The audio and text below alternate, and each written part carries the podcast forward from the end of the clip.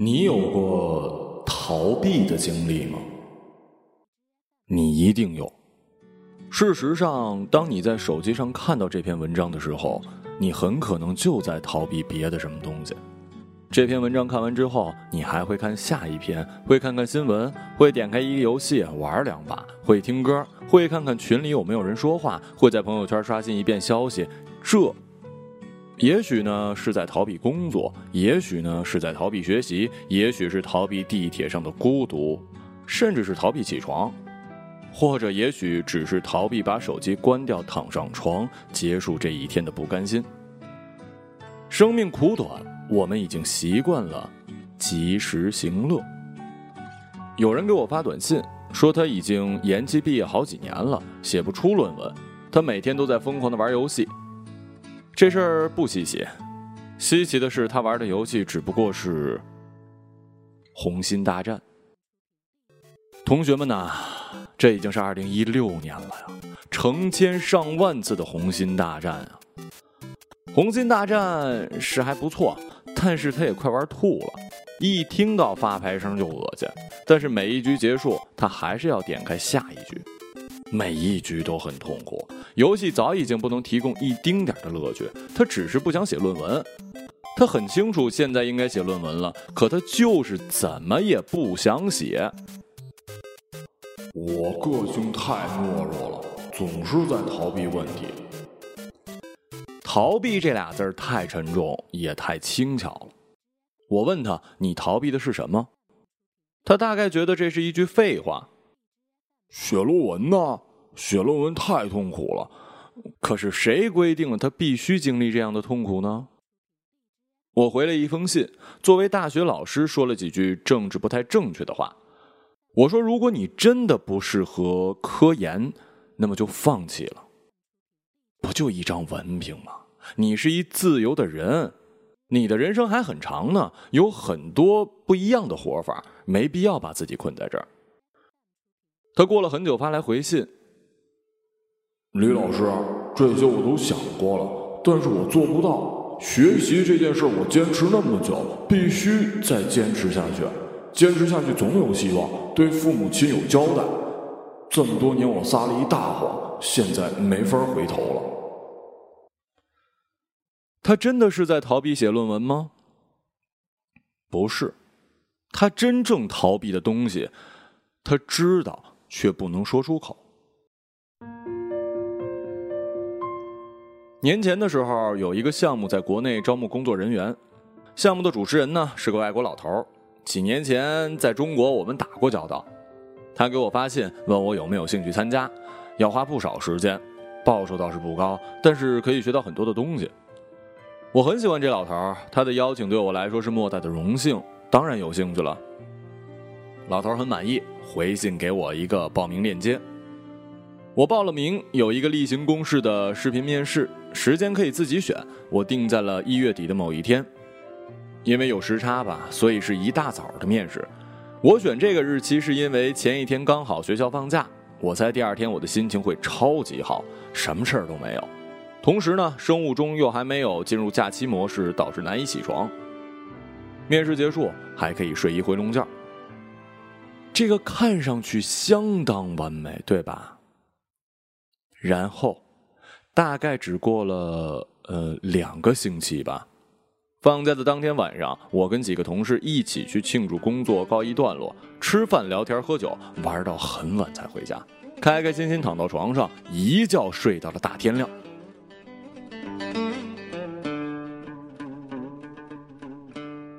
对啊，我们狂欢时还说呢。反正明天可以不用上班啊！你可以想象，那时天光大亮，我心满意足的睡饱起床，打开手机，抱着顺便刷一刷的心情，忽然发现错过了好几条视频邀请，好几通来自国外的未接电话，好几封措辞困惑的邮件的那一刻，我是何等的震惊跟自责。而故事没有在这里结束。反应过来以后，我立刻行动，尽我所能的采取补救措施。很快，我就跟面试官取得了联系，道歉，解释原因，并且厚着脸皮询问有没有第二次机会。他接受我的道歉，但是关于第二次机会，他说必须要内部讨论之后决定。几天之后再次联系我说：“恭喜，我可以有第二次机会。”我猜应该是看在老头的面子上了。我千恩万谢，重新定了一时间，在大年初六的早上。我知道你在猜什么。不，当然不会了。那天我跟家人在外地度假。但我怎么可能重蹈覆辙呢？我提前几天就上好了闹铃，用俩手机，还事先测试了酒店的网络质量，确保视频通话可以稳定进行。事实上，最后进行的相当顺利。我准时参加了面试，面试表现 OK，面试官当场表示可以通过。然后一切进行的顺理成章，收邮件表示你已经被正式邀请参加这项目，就在今年五月，日期、地点、报名方式。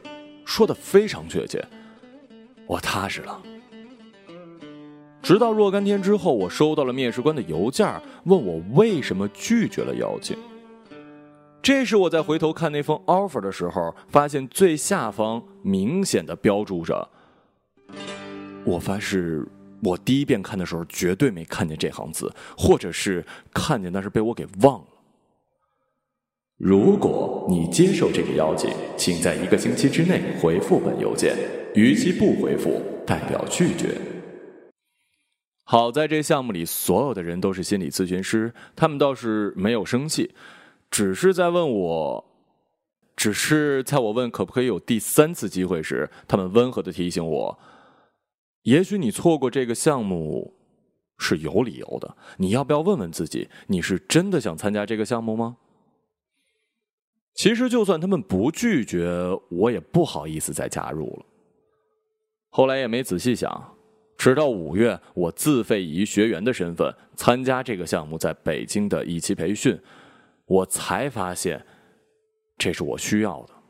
我发现这才是我需要的，不用花很多时间，不用全勤，不用去外地出差，照样可以学到东西。可能嗯，没有期待的那么多。但是付出的也很少啊！整个五月我的日程很紧，完成这期培训已经是我左右腾挪能凑出来的最大余裕了。我感到了一丝庆幸。如果当初我入选了这个项目的工作人员，需要更长时间在里面全程参与。我面试时候满口答应，没问题。但是我真的能应付下来吗？意识到我现在的需要。我想，假如时光倒退到去年，刚收到老头的邮件，我可以明确的拒绝他吗？啊，谢谢您的邀请，但是对不起，五月时间恐怕很紧张，我愿意以学员的身份参加一期培训，做不了参与全程的工作人员。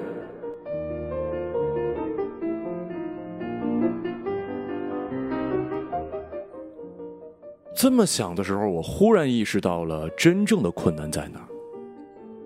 倒不是真的多希望能从这件事里获得什么，而是我跟老头的关系，在我心里能被他看中很不容易，一份珍贵的认可，某种意义上这是我的死穴，我很难让自己在这种时候显得不识抬举，无论我的五月档期有多满，大部分的安排当时其实都已经可以预见了，我都选择性的视而不见，可那些压力并不会真的消失啊。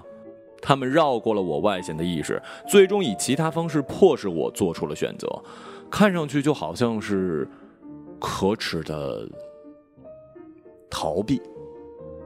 做心理咨询的时候，我常常听到类似的故事。除了在面试前一晚狂欢之外，还有碰巧把时间记错的，以及让自己在面试中表现糟糕、大大低于水准的。有些人呢，会在头天晚上失眠或者加班，第二天起不来床或者精神不振。有人每天都发誓不再迟到，同样每天迟到。有人眼睁睁的就是错过了出国的航班。有人把情人的短信发给了妻子。有一女生在北京工作，跟深圳的男友异地恋，双方都越来越受不了异地恋的痛苦。她辞了职，试图在深圳找一份工作，却迟迟没有合适的职位。两个人的耐心都到了极限，最终因为一件小事吵架分手。第二天，她收到了深圳的录取通知。那之后，她又在北京找了一个新的男友，她搬去深圳，继续异地恋。爱情的主题下，这种错过的故事尤其是数不胜数。很多人在单相思的时候一往情深，等对方真的有所回应，却忽然开始迷茫。从相识到恋爱，从恋爱到婚姻，每每到修成正果的关键时刻，就忽然因为什么原因，有时候看起来很像巧合的，比如什么鬼使神差的出现了第三个人，在这个时候分道扬镳。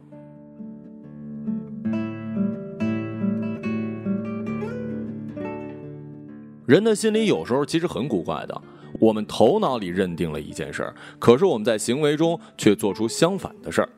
头脑永远是理智的声音，无论是我要把这件事情做好，最好答应他的要求，必须毕业，应该跟这个人过一辈子，他们听起来都很正确啊，我们深信不疑的听从他们。除此之外，不可能有更加理智的选择了。但是，往往他们并不是我们全部的想法。也许等等看，也许事情还有另一面，也许我们并没有那么喜欢。我们越是深信，就越是没有办法听到这些不同的声音。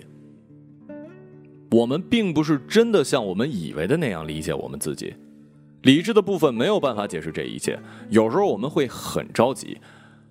我自己怎么会管不住自己嘞？我们可能会找一些奇奇怪怪的理由开脱自己，或者是责怪自己。有时候我们会把这叫做逃避，明知道正确而不敢做，把它变成单纯的勇气问题。有时候我们干脆说自己生病了，现在没法写论文啊。对啊，我有拖延症啊。说到心理疾病，呃，是最近一百年的一大发明啊，而网络时代又极大的丰富了这一发明。年轻人几乎可以为自己的每一种行为找到对应的症，什么焦虑症啊、尴尬症啊、长期承诺回避症啊、爱无能症啊、三次元恐惧症啊、晚睡强迫症啊，等等等等。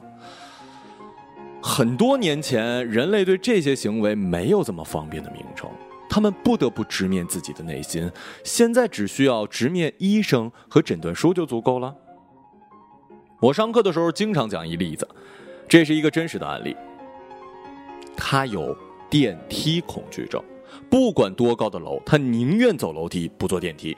他的理由是呢，电梯有出事故的风险。他查过资料，认为这个风险的概率极低，但是却没有办法彻底避免。我告诉他。他的想法完全正确，存在那百万分之一的风险，所以不坐电梯对他来说是更安全的选择。可是他看着我，表情反而更加的困惑。在他的生活中，所有人都在嘲笑他胆小，试图让他承认风险并不如他想的那么大。那些声音如此强烈而一致，以至于他真的以为自己跟正常生活完全脱节。他在心理疾病的作用之下，错误的逃避了一种正常人习以为常的生活方式。嗯，不坐电梯的话，生活会很多麻烦的。他试图站到了他们的立场。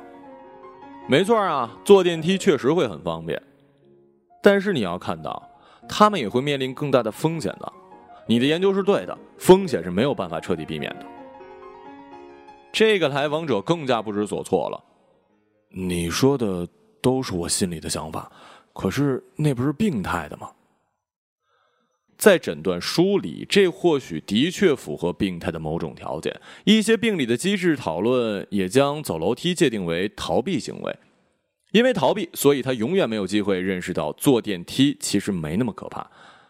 但这种划分，除了将大众行为作为正常的参考系，又有什么更理直气壮的依据呢？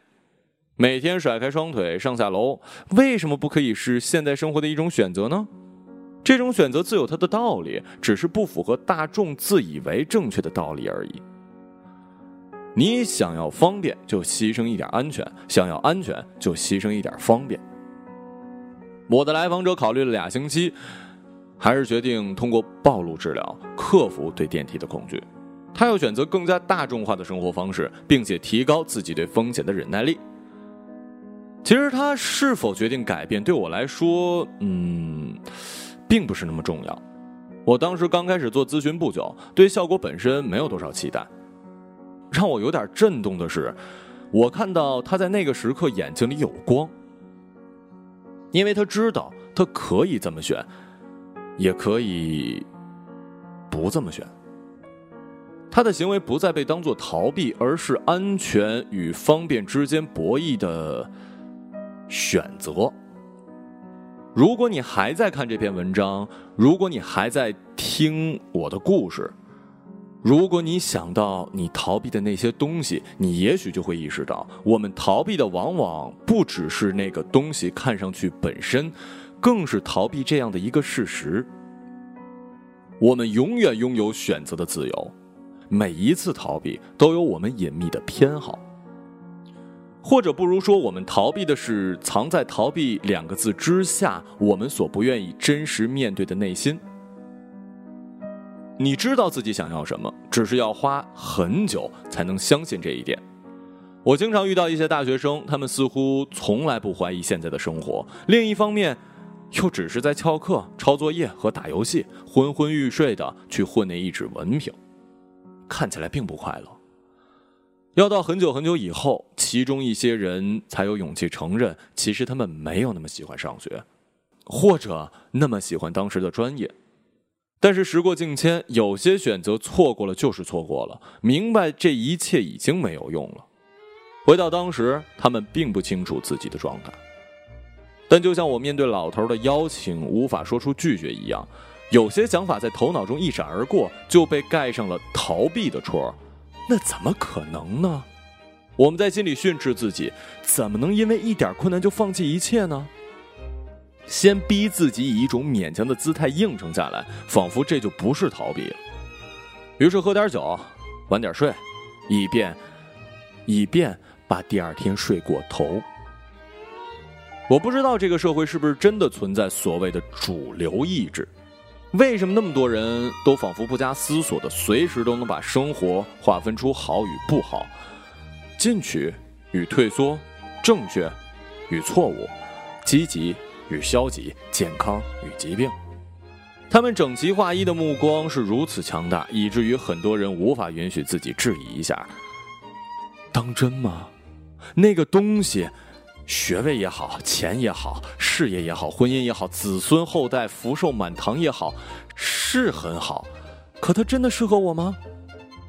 我要得起吗？我快乐吗？我的人生当真在得到他们之后就会变得更有意义吗？我想，生活本身如果是自由的，就无所谓什么东西非争取到不可，自然也就无所谓逃避。所以，当我们用“逃避”这个词的时候，我们已经在预设生活没那么自由。我们盼望得到一些什么，却又事与愿违。我们被指引一个方向走，同时被另一种力量拽住脚。两股力量之间是巨大的撕扯和焦灼，既徒劳的说服自己，也恨铁不成钢的憎恨自己。现在没法回头了。这是玩红心大战的人说的。但我们都知道，想回头和没法回头的力量都来自我们心里。这时候，我们逃避的是我们自己。